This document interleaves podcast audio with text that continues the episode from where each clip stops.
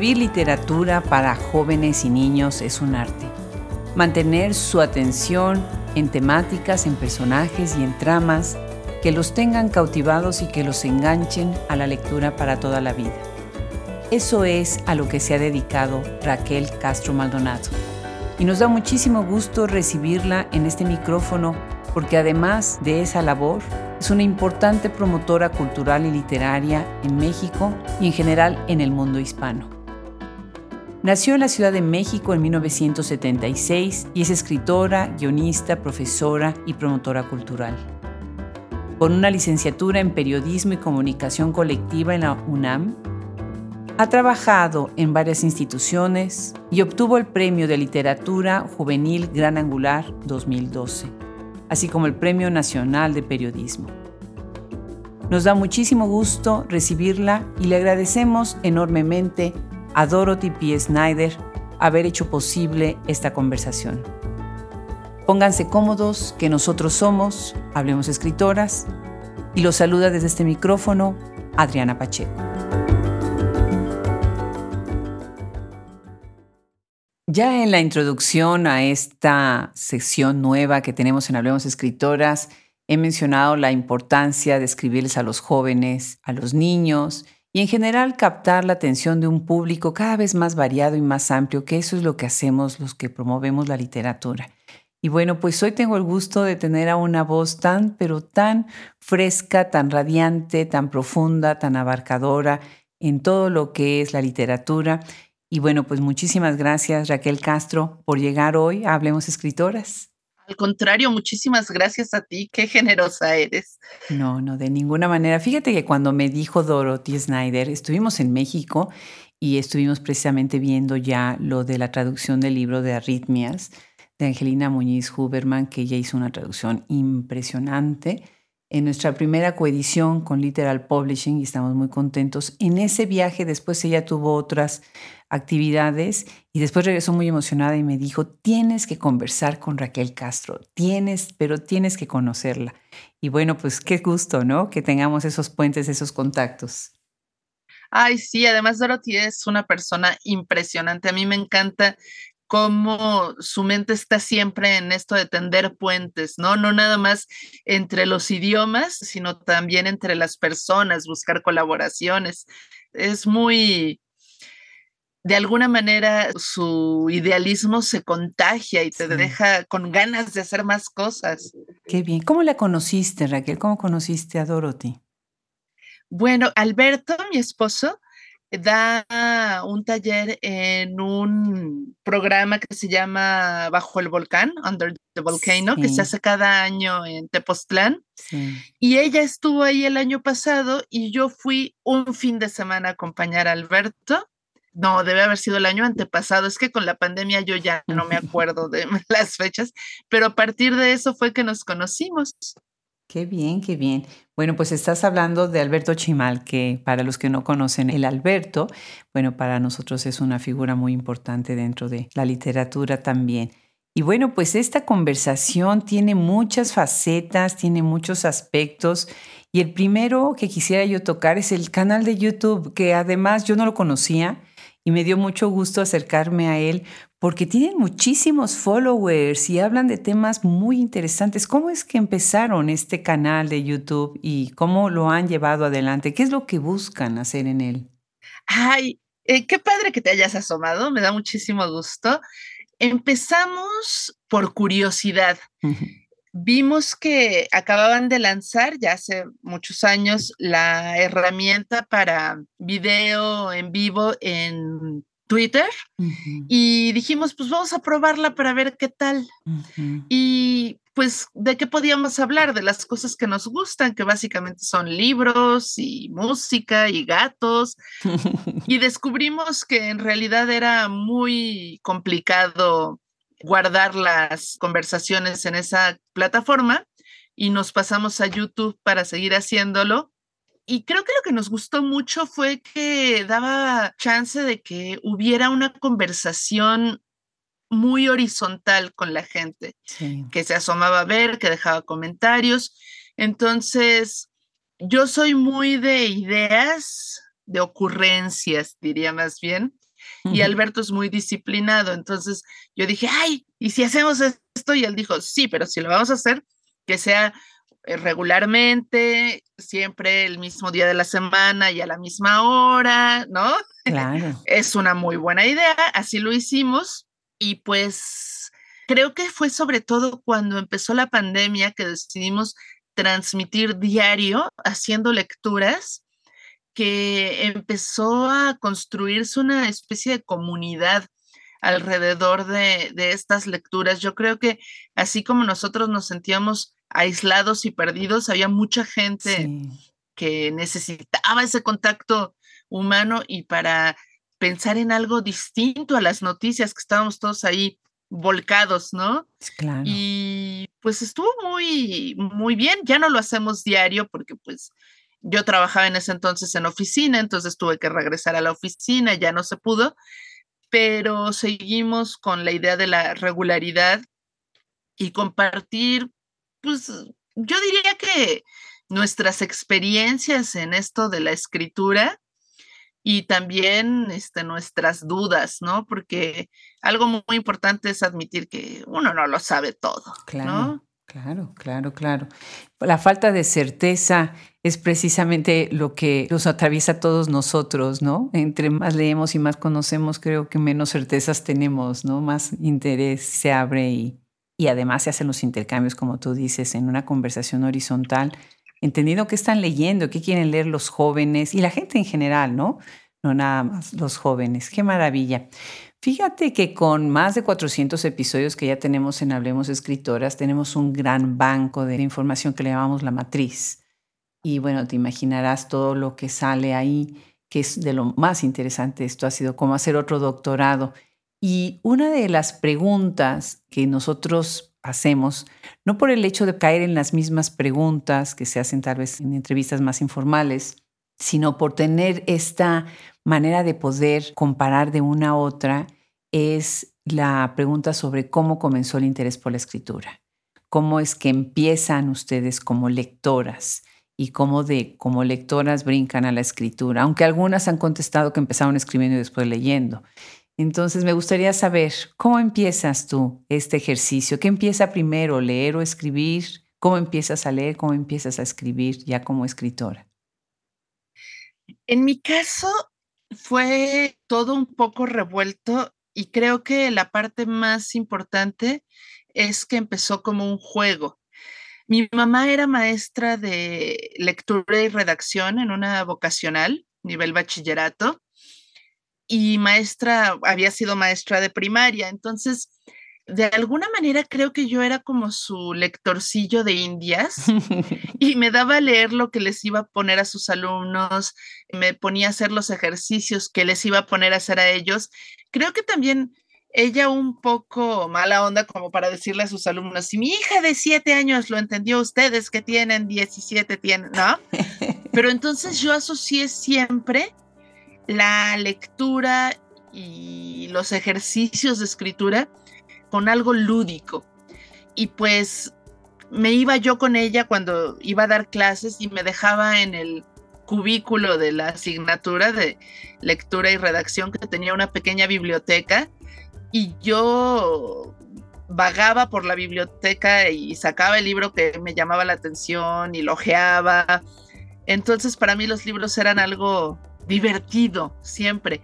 Para mí el shock fue enterarme que no toda la gente tenía libros en sus casas, ni jugaban en el coche a ir inventando historias con sus mamás, ¿no? Esto, yo dije, ah, caray, ¿cómo? No, no es algo que hace todo mundo.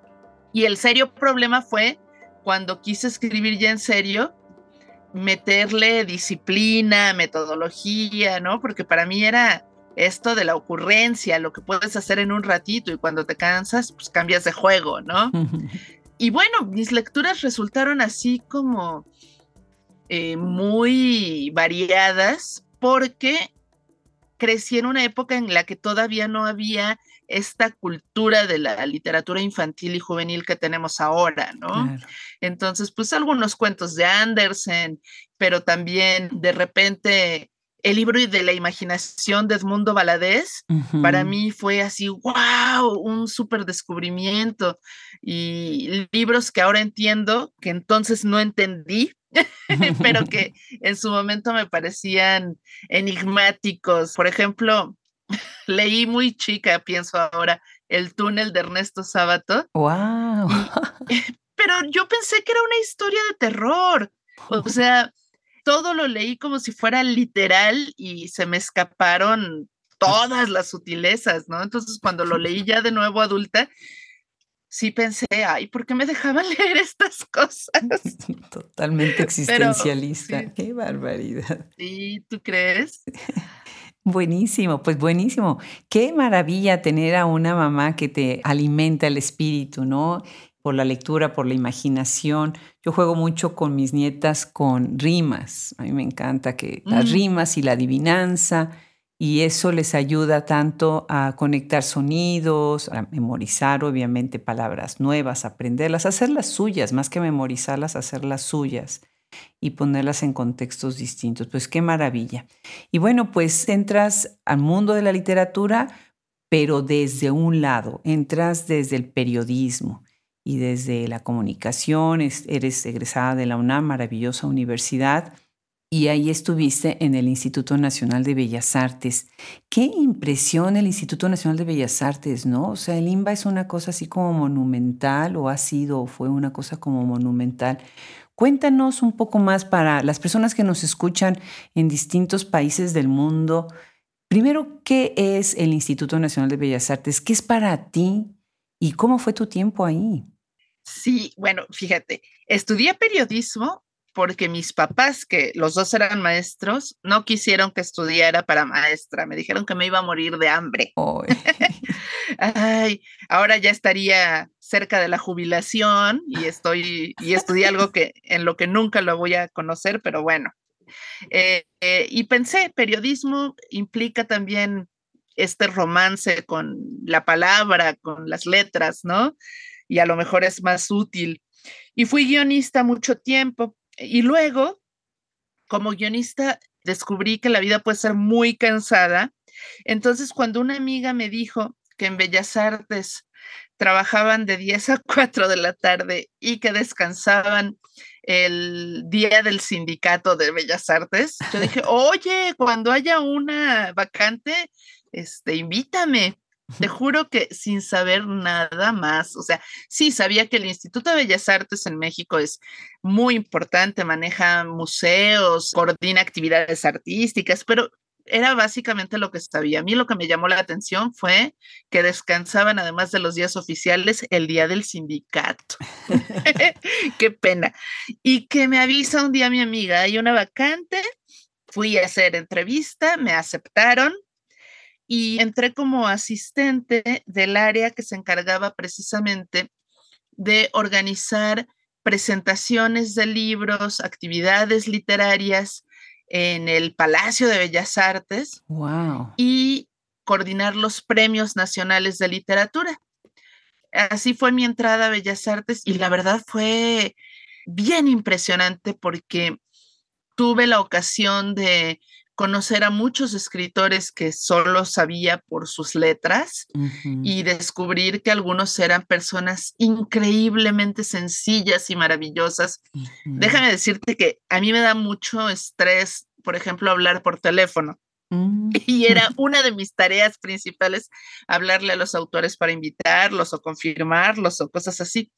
Y una vez que me tocó hablarle a José Emilio Pacheco, me hice un guion de lo que le tenía que decir. Bueno, más que guion era como un diagrama de flujo, porque si él me contestaba tal cosa, entonces yo le tengo que decir esta, pero si me contesta esta otra, tengo que decir, no, bueno, tenía mi esquema listo Dejé pasar dos días porque no me sentía preparada y cuando al fin le marqué y le hablé, fue una persona tan amable, tan dulce.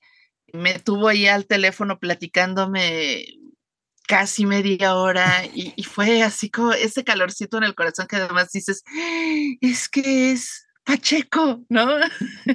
y no sirvió de nada tu script, me imagino. Pues supongo que no, pero sí, porque siempre para matar el nervio para hacer la llamada, supongo. No, es una característica eh, bien rarita que tengo yo con, con este estrés y esta ansiedad, pero bueno. Y también me tocó conocer escritores muy difíciles y me tocó, estando ahí, empezar a hacer actividades para escritoras, ¿no? Porque yo decía, oye, ¿y ellas dónde están? Porque en esa época yo no escribía, pero me interesaba mucho la parte de difundir el trabajo de otros autores y autoras, ¿no? Fue una experiencia muy bonita al final, pues los horarios sí se fueron ampliando y yo iba los domingos al Palacio de Bellas Artes y las actividades en las noches y ya ni me acordaba que había entrado ahí porque según yo iba a ser muy, muy relajado el horario, pero fue muy bonita experiencia. Qué maravilla, qué buena anécdota y las miles de historias que has de tener. Deberías de escribir un libro sobre esas anécdotas que, bueno, es un lugar vivo y ahí pues recoges muchas historias, ¿no? Qué maravilla. Y entonces empiezas a escribir. ¿Cómo es ese inicio para escribir? Pues mira, el inicio, inicio fue desde chiquilla y por ejemplo, a mí me gustaba hacer textos con parodias de telenovelas, de los poemas que venían en los libros de texto, poniendo a mis amigas como protagonistas me daba cuenta que esa habilidad que había ido desarrollando en casa con mi mamá, pues me servía para darme un cierto tipo de popularidad, pero nunca le dedicaba más tiempo del que tomara una sentada, jamás. Y yo lo pensaba como que era diferente eso de mi trabajo profesional, ¿no? O sea, escribir guiones, claro que me sentaba todas las horas que hiciera falta y corregir y revisar cuando empecé a escribir textos para revistas, igual era muy, muy obsesiva con mis correcciones, pero cuando era ficción, sí era una cosa así de entretenimiento, un ratito y ya, hasta que justamente quise escribir una historia sobre vivencias mías y de mis amistades de la adolescencia y me di cuenta de que si quería que quedara en el papel más o menos cercano a como lo estaba en mi cabeza, iba a tener que dedicarle más que una sentada y que iba a tener que corregir y revisar como si fuera trabajo. Y pues cuando estuvo terminado ese texto que originalmente yo quería que fuera como un cuentito y se convirtió en lo que fue mi primera novela, dije, híjole, ¿y ahora qué hago con esto?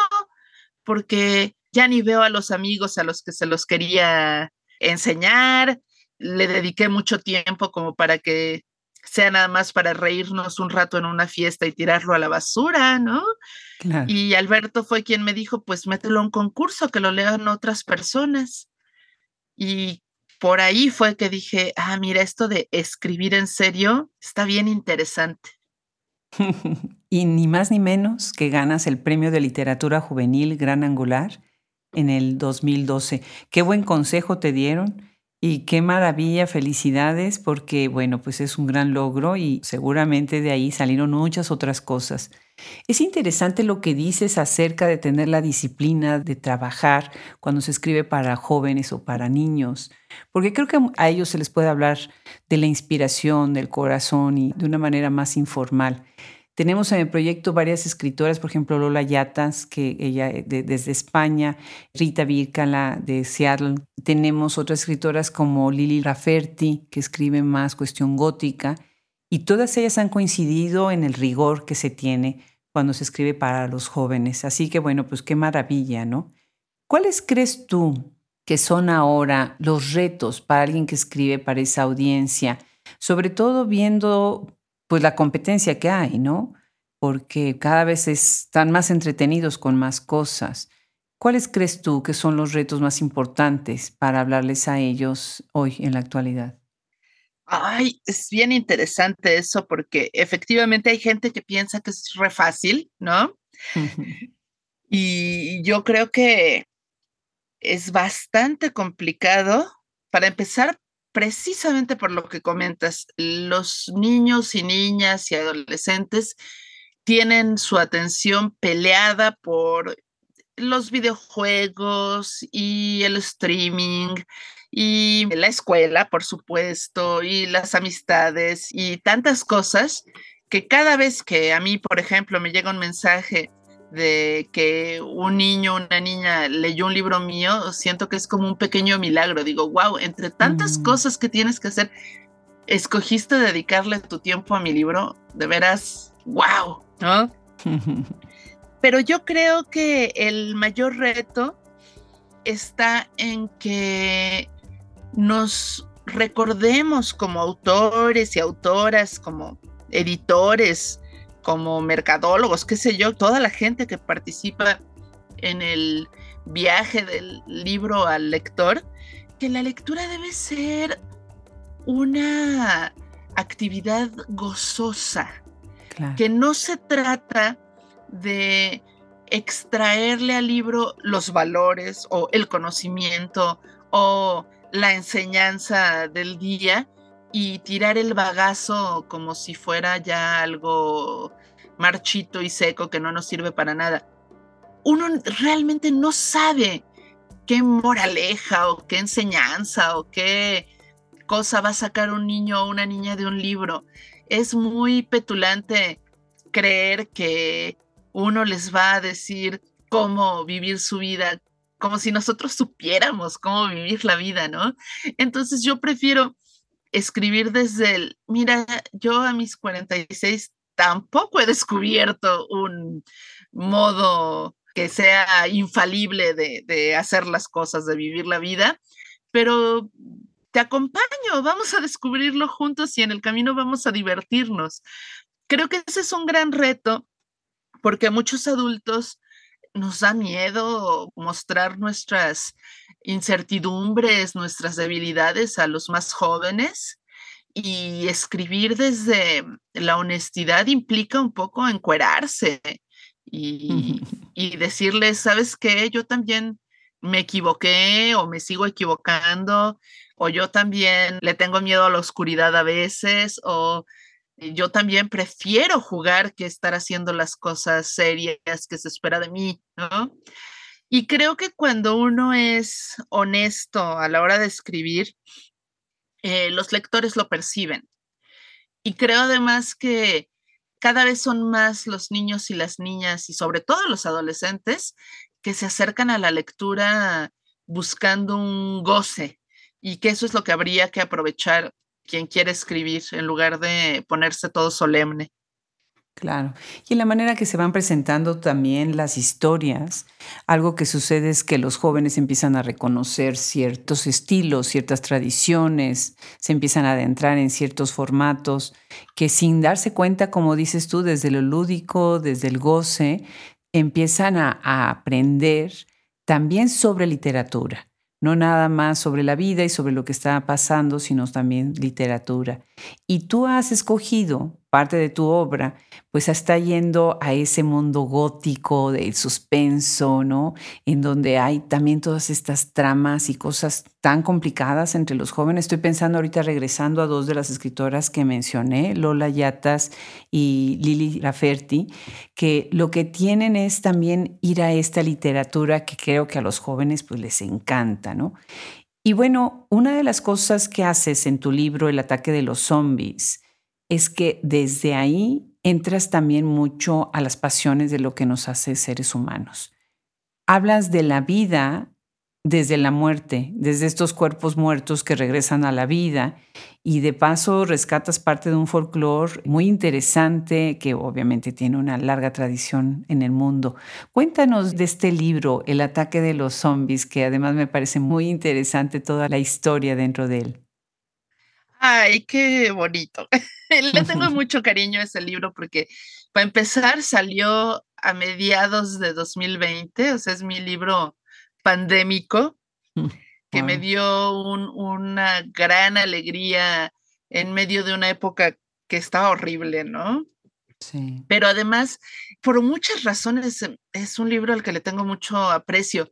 Por una parte, la UNAM es mi alma mater y que me invitaran de la UNAM a hacer un libro para adolescentes era como un sueño, pero además como promotora cultural yo siempre había pensado, ¿cómo es posible que la UNAM no tenga una colección de literatura juvenil si tiene todo ese público cautivo que son estudiantes desde secundaria en sus anexas hasta universidad, que la verdad pues, son chiquillos y chiquillas, ¿no?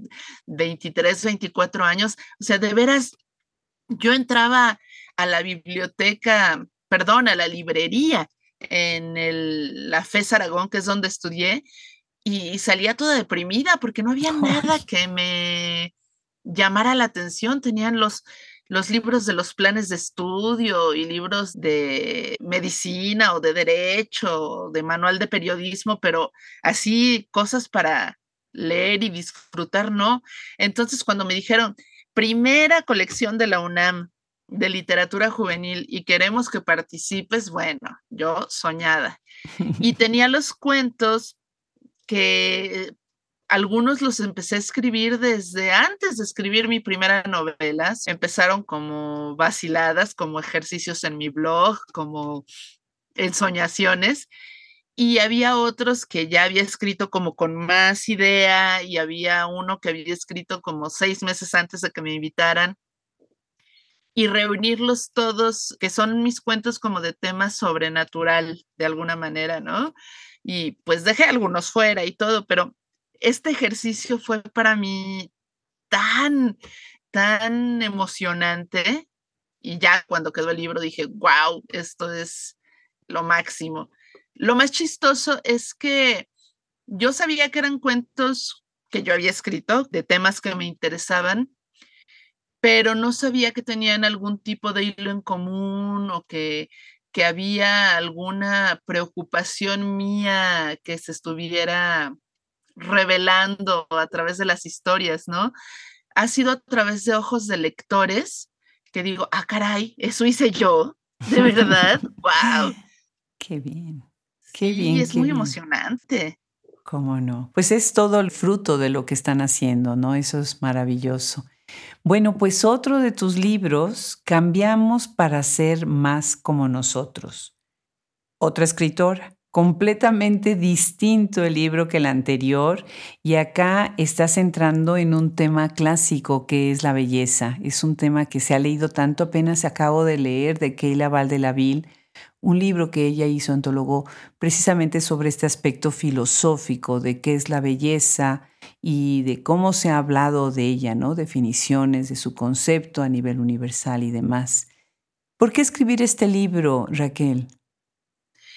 Híjole, este es otro libro que ay, va a parecer que todo en mi vida es un accidente, pero cuando yo escribía para revistas, estuve un tiempo en una que se llamaba www Vida en Internet. Estamos hablando cuando todavía podías tener una revista mensual acerca de lo que pasaba en Internet, muy del siglo pasado. y en una ocasión les propuse un texto acerca de modificaciones corporales y haciendo el reportaje, la investigación, descubrí el trabajo de un artista de las modificaciones corporales que se llama Steve Howard, que estaba experimentando con implantes y con cosas un poquito ya más gore o más pesadas que, simplemente el aretito o el tatuaje, ¿no? Y empecé a seguirle la pista y a la vez que le seguía la pista, pues ir leyendo sobre el tema, y me volví un poco una apasionada de esta cuestión. ¿Qué pasa con nuestra forma de percibirnos a nosotros mismos? ¿Por qué cuando alguien se hace un tatuaje, sectores de la sociedad lo miran feo, pero cuando alguien se pone zapatos de tacón y se pinta los labios de rojo, no. ¿Qué diferencia hay entre las modificaciones corporales que están aceptadas por una sociedad y las que no, y por qué lo que ahorita nos parece hermoso, bueno, más bien lo veía al revés, ¿no? ¿Por qué lo que en los ochentas, por ejemplo, parecía el non plus ultra de la hermosura, ahora lo vemos y decimos, ay, qué ridículo Entonces, como que fue un tema que se me quedó. Y cuando de la hoy Secretaría de Cultura de México me dijeron que estaban haciendo esta colección de ensayos para jóvenes y que tenían pensado uno sobre las modificaciones corporales, que si no me interesaba, pues dije, claro que sí, yo le entro, tengo todo este, esta obsesión con el tema y pues por eso salió, me lo ofrecieron y no me podía negar. Y me pareció bien interesante dirigirlo a adolescentes porque yo de chiquilla siempre pensé que el ensayo era inaccesible, ¿no? Era algo sesudo y formal y difícil de hacer, o que tenías que meterle citas en alemán, o que era solo algo para la escuela, ¿no? Entonces poder hacer un ensayo más entretenido y dirigido a adolescentes, uy, me encantó. Y así quedó el libro. Qué maravilla. Me dio mucha risa. El, ensayo con citas en alemán y ya me imagino la poesía con epígrafes en francés, ¿no? Oui. Buenísimo. ¿Qué te parece si nos lees un fragmento de este libro para que oigan por dónde va? Porque además pones ahí exactamente qué es lo que te interesa explorar. ¿Te parece? Sí, claro que sí.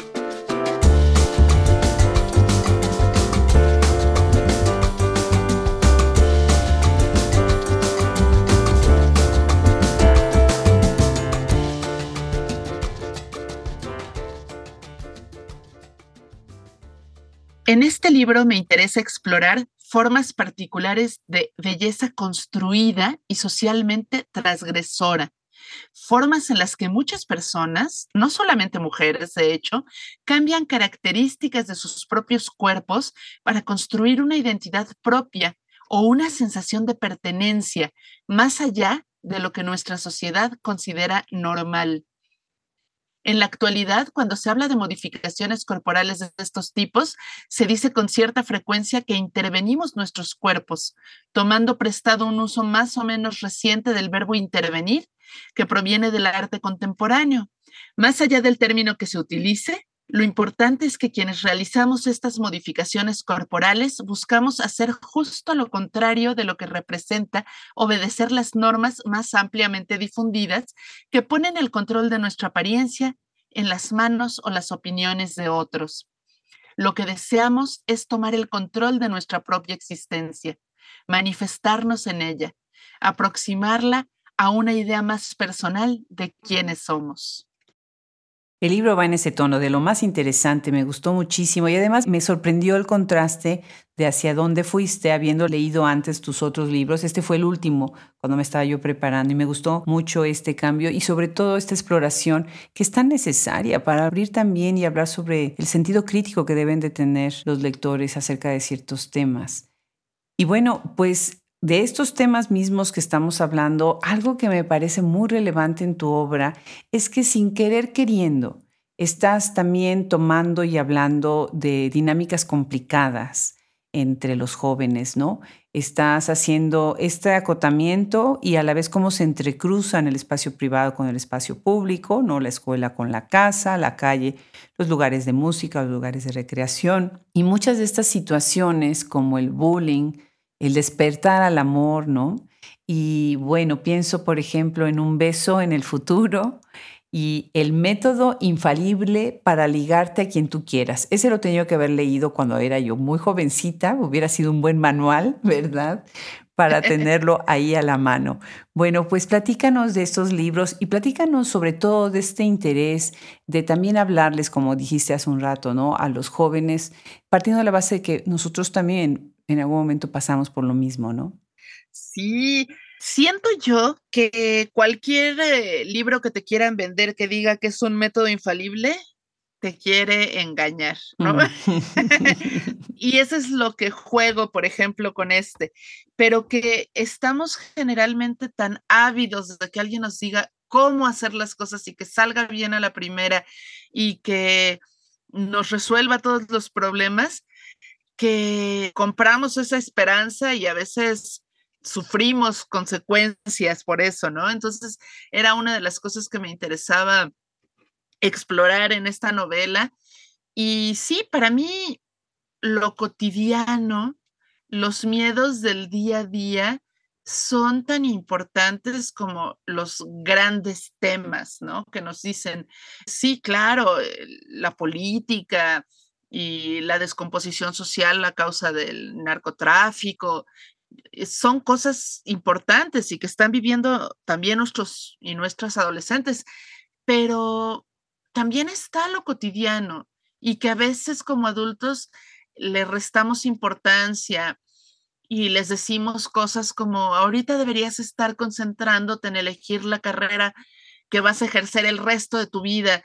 Y los llenamos de terror porque están en un momento en que las hormonas están revolucionadas y el cuerpo está cambiando y la mente está cambiando y sus gustos están cambiando y no saben si el que había sido su color favorito hasta el año pasado sigue siendo y les decimos que tienen que escoger lo que van a hacer por el resto de su vida. Entonces, para mí esos temas son bien importantes y creo que hay que abordarlos y tratar de abordarlos con el respeto que se merecen, porque la otra cosa que me cae muy mal de, de los adultos es cuando decimos cosas como, ay, ¿quién tuviera tu vida? Que no tienes problemas, ¿no? Sí, como minimizar esas cuestiones que están viviendo.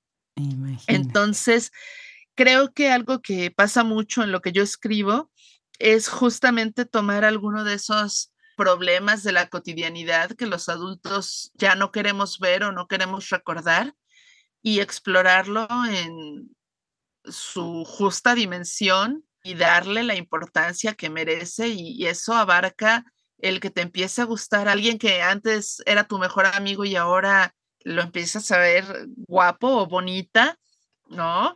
O que de repente te interesen cosas que antes no te interesaban o que, no sé, que te hagan bullying en la escuela y que no sepas cómo decírselo a tus papás o que tú seas el bully también puede ser, ¿no?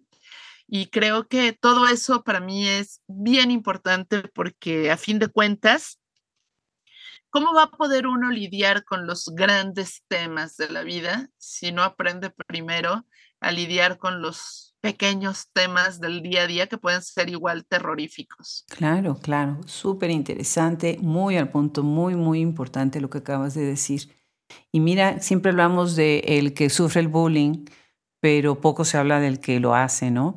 Y pues tal vez se puede ayudar también a que ellos mismos salgan de las situaciones o ellas mismas salgan de las situaciones donde están atrapados, ¿no? De lo más interesante.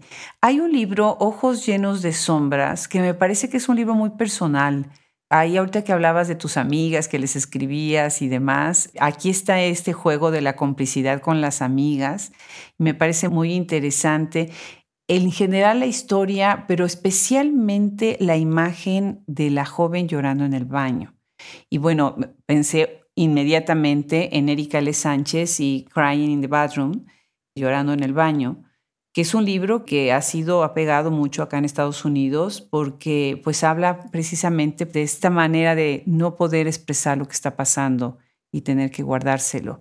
Entras ahí también en la cultura dark, en la música, que es muy interesante, y centras mucho el relato en la cuestión urbana, ¿no? Que es como que el tema es el espacio en donde principalmente te mueves. Y ahí estoy pensando en Dark Doll, que me encanta que dice, sí necesito tener amigos, pero eso es un secreto. Qué interesante, me encantó. Sí necesito tener amigos, pero eso es un secreto. Cuéntanos un poco sobre esto. Bueno, yo en mi adolescencia estuve bien metida en la subcultura o la tribu urbana o como gustemos decirle, de los góticos, era dark. Y me caía tan mal escuchar gente que decía, es que esos nada más se drogan, en sus fiestas nada más van a llorar, eh, matan gatitos, ¿no? que yo tenía esa inquietud de quisiera que la gente supiera un poquito más de este entorno, saliéndose de sus ideas preconcebidas, ¿no? Pero además, al mismo tiempo, yo me buscaba en los libros que leía y, por ejemplo, leí de adolescente uno que se llama Metropop de Fran Illich, que hablaba sobre las fiestas en Tijuana, era de un adolescente. Y yo decía, es que yo quiero esto, pero que ocurre en la Ciudad de México. Y me encantaría leer historias como las de Poppy C. Bright, otra de mis autoras favoritas, pero que en lugar de describir con tanta fidelidad, me imagino, porque nunca he ido, en Nueva Orleans, fuera el Tianguis del Chopo y la Lagunilla y los lugares que yo frecuento. Y fue un poco esta idea de, a mí me encantaría leer esto, que dije, pues si nadie lo ha hecho, pues lo voy a hacer yo. Y así fue un poco que empecé esta escritura de esa primera novela de Ojos llenos de sombra, pero pues obviamente lo que es muy personal, que tiene que ver mucho conmigo, son esos espacios, ¿no? La historia en sí fue más inventada y le metí otras de mis inquietudes, que son, por ejemplo, que yo decía, ¿por qué lo que leo siempre las mujeres tienen que ser rivales o enemigas, o las historias deben tratar de que la chica buena se enfrenta a la chica mala. ¿Por qué no podemos tener amigas de verdad en, en, estas historias? Y dije, ah, pues en la mía va a haber buenas amigas, ¿cómo de que no? Y a partir de esas cosas que yo hubiera querido leer, fui construyendo lo que escribí y que a lo mejor de un modo muy inocente o muy soberbio, no sé, que me gustaría que se construyera en nuestra sociedad, ¿no? Mm. Quiero pensar que si de repente lees una historia donde ves que dos mujeres pueden ser amigas, la próxima vez que alguien te diga mujeres juntas ni difuntas, le vas a decir, sabes que no, estás mal, ¿no? Y, supongo que es una preocupación de muchas autoras de esta generación, ¿no? Que, que hemos querido darle la vuelta a esos, esos clichés y esas ideas de cómo es la conducta femenina. Y con lo otro que decías de Dark Doll, pues es que una cosa que sí me tocó a mí vivir fue estar rodeada de gente con una pose muy estudiada de autosuficiencia y quizás cierto cinismo y yo no necesito a nadie, ¿no? Este, nacemos solos y solos moriremos. Y yo en eso sí soy bien, ay, bien pan de dulce, me, me gusta el apapacho y me gusta decirle a la gente que quiero que la quiero. Y entonces, este, de alguna manera canalicé esta preocupación en este personaje de Dark Doll, porque a fin de cuentas pienso que cualquier cosa que a mí me angustie, tiene que haber al menos otra persona en el mundo a la que también le angustie. Entonces así los libros se vuelven como una botella al mar que esperamos que le llegue a esa alma fin que diga, ay, ¿qué crees? Yo me siento igualito. Qué inspirador. Y luego resulta que es más gente de la que pensabas, ¿no? O sea, que en realidad no es que haya una persona más, sino que incluso personas que están a tu alrededor y que pensabas que estaban muy contentas siendo duras y cansadas de la vida, en el fondo también quieren que les hagan piojito. Me encantó, me encantó, totalmente inspirador. Y bueno, pues es que los desarmas ya con una cosa así. Cualquiera que tenga la actitud de duro queda desarmado. Qué maravilla. Raquel, tenemos unos cuantos minutos para terminar esta delicia de conversación. Qué pena, qué pena. Y no me quiero ir sin mencionar que ganaste el Premio Nacional de Periodismo en Salud con un programa Esquizofrenia que me parece muy interesante. Pero además, este Premio Nacional de Periodismo lo ganas en el 2000, en el 2001 y en el 2003. Y además fuiste colaboradora de esta columna en la Jornada Aguascalientes, País de Maravillas. Qué interesante también esos dos aspectos. ¿Quieres en unos cuantos minutos nada más contarnos brevemente sobre esto? Claro que sí de los premios de periodismo fue como parte del equipo de un equipo excelente, el del programa Diálogos en Confianza. Mm. De esos premios yo hice los guiones, pero debo decirte que había un equipo de investigadoras y después estaban los realizadores y las conductoras. La verdad es que trabajar en tele me enseñó mucho de trabajar en equipo y fui muy feliz en trabajar en un programa que se dedicara a temas de salud, familia, feminismo. Lo malo fue que fue mi primer trabajo y que después de eso ya no acepto, aunque necesite mucho el dinero, no me gusta trabajar en cosas que vaya en contra de, estos principios, ¿no? Y ya queda uno tocado para toda la vida.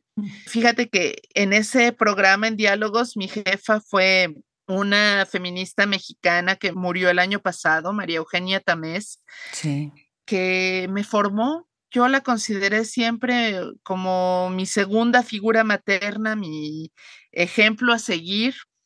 Y soy bien afortunada de haber trabajado con ella y pues me encantaría volver a hacer guiones siempre que fuera haciendo ese tipo de trabajo. Y País de Maravillas fue en la jornada Aguascalientes el editor, un querido amigo, Edilberto Aldán, me dijo, oye, ¿no quieres hacer algo acá? Y yo dije, sí, sí quiero.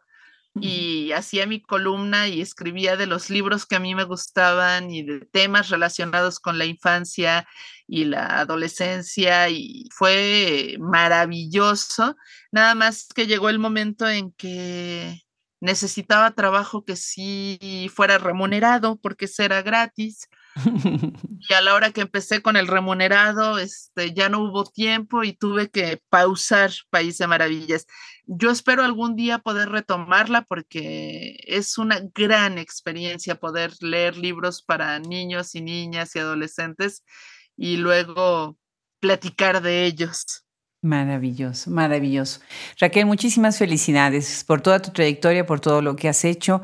Muchas gracias, muchas, muchas gracias por lo que haces y por todo lo que nos transmites. Qué necesaria es una voz como la tuya. Estoy tan complacida de que estés aquí y que te puedan escuchar cada vez más personas en nuestro grupo de seguidores. Gracias a Dorothy.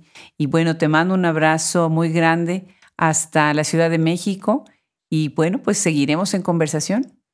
Claro que sí, muchísimas gracias a ti y este repositorio que estás creando, que están haciendo acá, que yo creo que es una referencia importantísima y bueno, ser parte, uy, no te imaginas, estoy en las nubes. Ay, al contrario, en nombre del equipo, mil, mil gracias.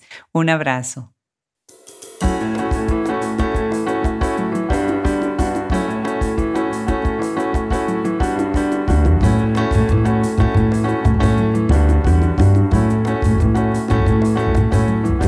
Bueno, pues era tan necesario escuchar una voz como la de Raquel Castro Maldonado. Qué gusto, qué gusto que haya llegado a este micrófono.